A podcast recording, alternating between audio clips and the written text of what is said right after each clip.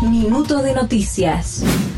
Para el arzobispo Mestre, las críticas de Milei al Papa fueron muy desafortunadas.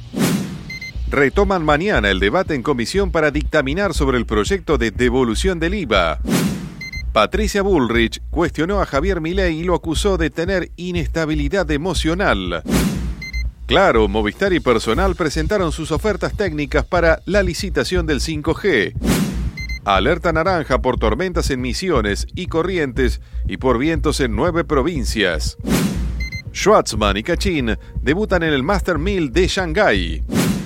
Rusia promete mantener la ayuda humanitaria a los armenios de Nagorno-Karabaj.